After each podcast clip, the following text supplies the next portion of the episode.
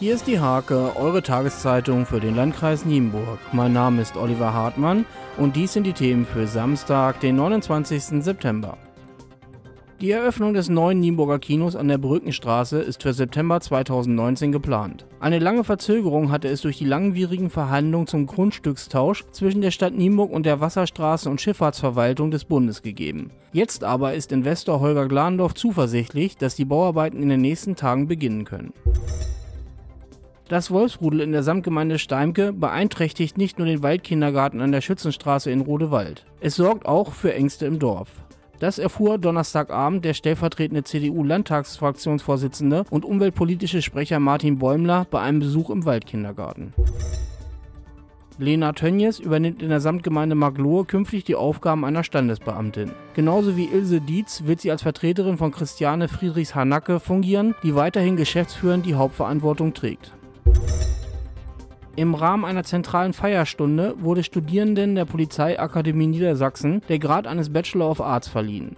Insgesamt 693 Absolventen feierten den erfolgreichen Abschluss ihres Studiums. Am 1. Oktober 2015 hatten sie begonnen, 184 von ihnen am Studienort Nienburg.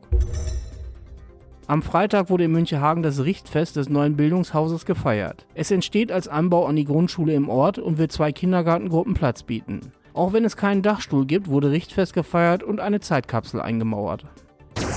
Zum Sport. Vor über 26 Jahren zog Andreas Dicke zum ersten Mal das Trikot des SSV Penixil Mainze über.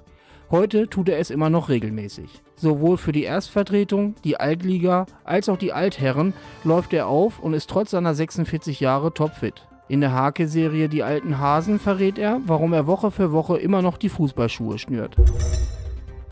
Strafen für beide Mannschaften in verschiedenen Formen. Das Bezirkssportgericht des NFV-Bezirk Hannover hat sein Urteil zum Abbruch des Fußballspiels der A-Junioren des ASC Nienburg beim VfL Bückeburg verkündet. Der ASC ist mit dem Resultat unzufrieden, sieht sich zu Unrecht am Geschehen mitbeschuldigt. Im neunten Anlauf versuchen die Fußball-Landesligisten des SVBE Steimke am Samstag erneut den ersten Dreier der Saison einzufahren. Im Heimspiel begrüßt die Elf von Trainer Volker Datan um 18.30 Uhr mit dem HSC BW Tündern den stolzen Tabellenzweiten. Der Coach wird erstmals den 18-jährigen Hannes Müller aus der A-Jugend hochziehen. Diese und viele weitere Themen lest ihr in der Hake am Samstag oder unter www.diehake.de.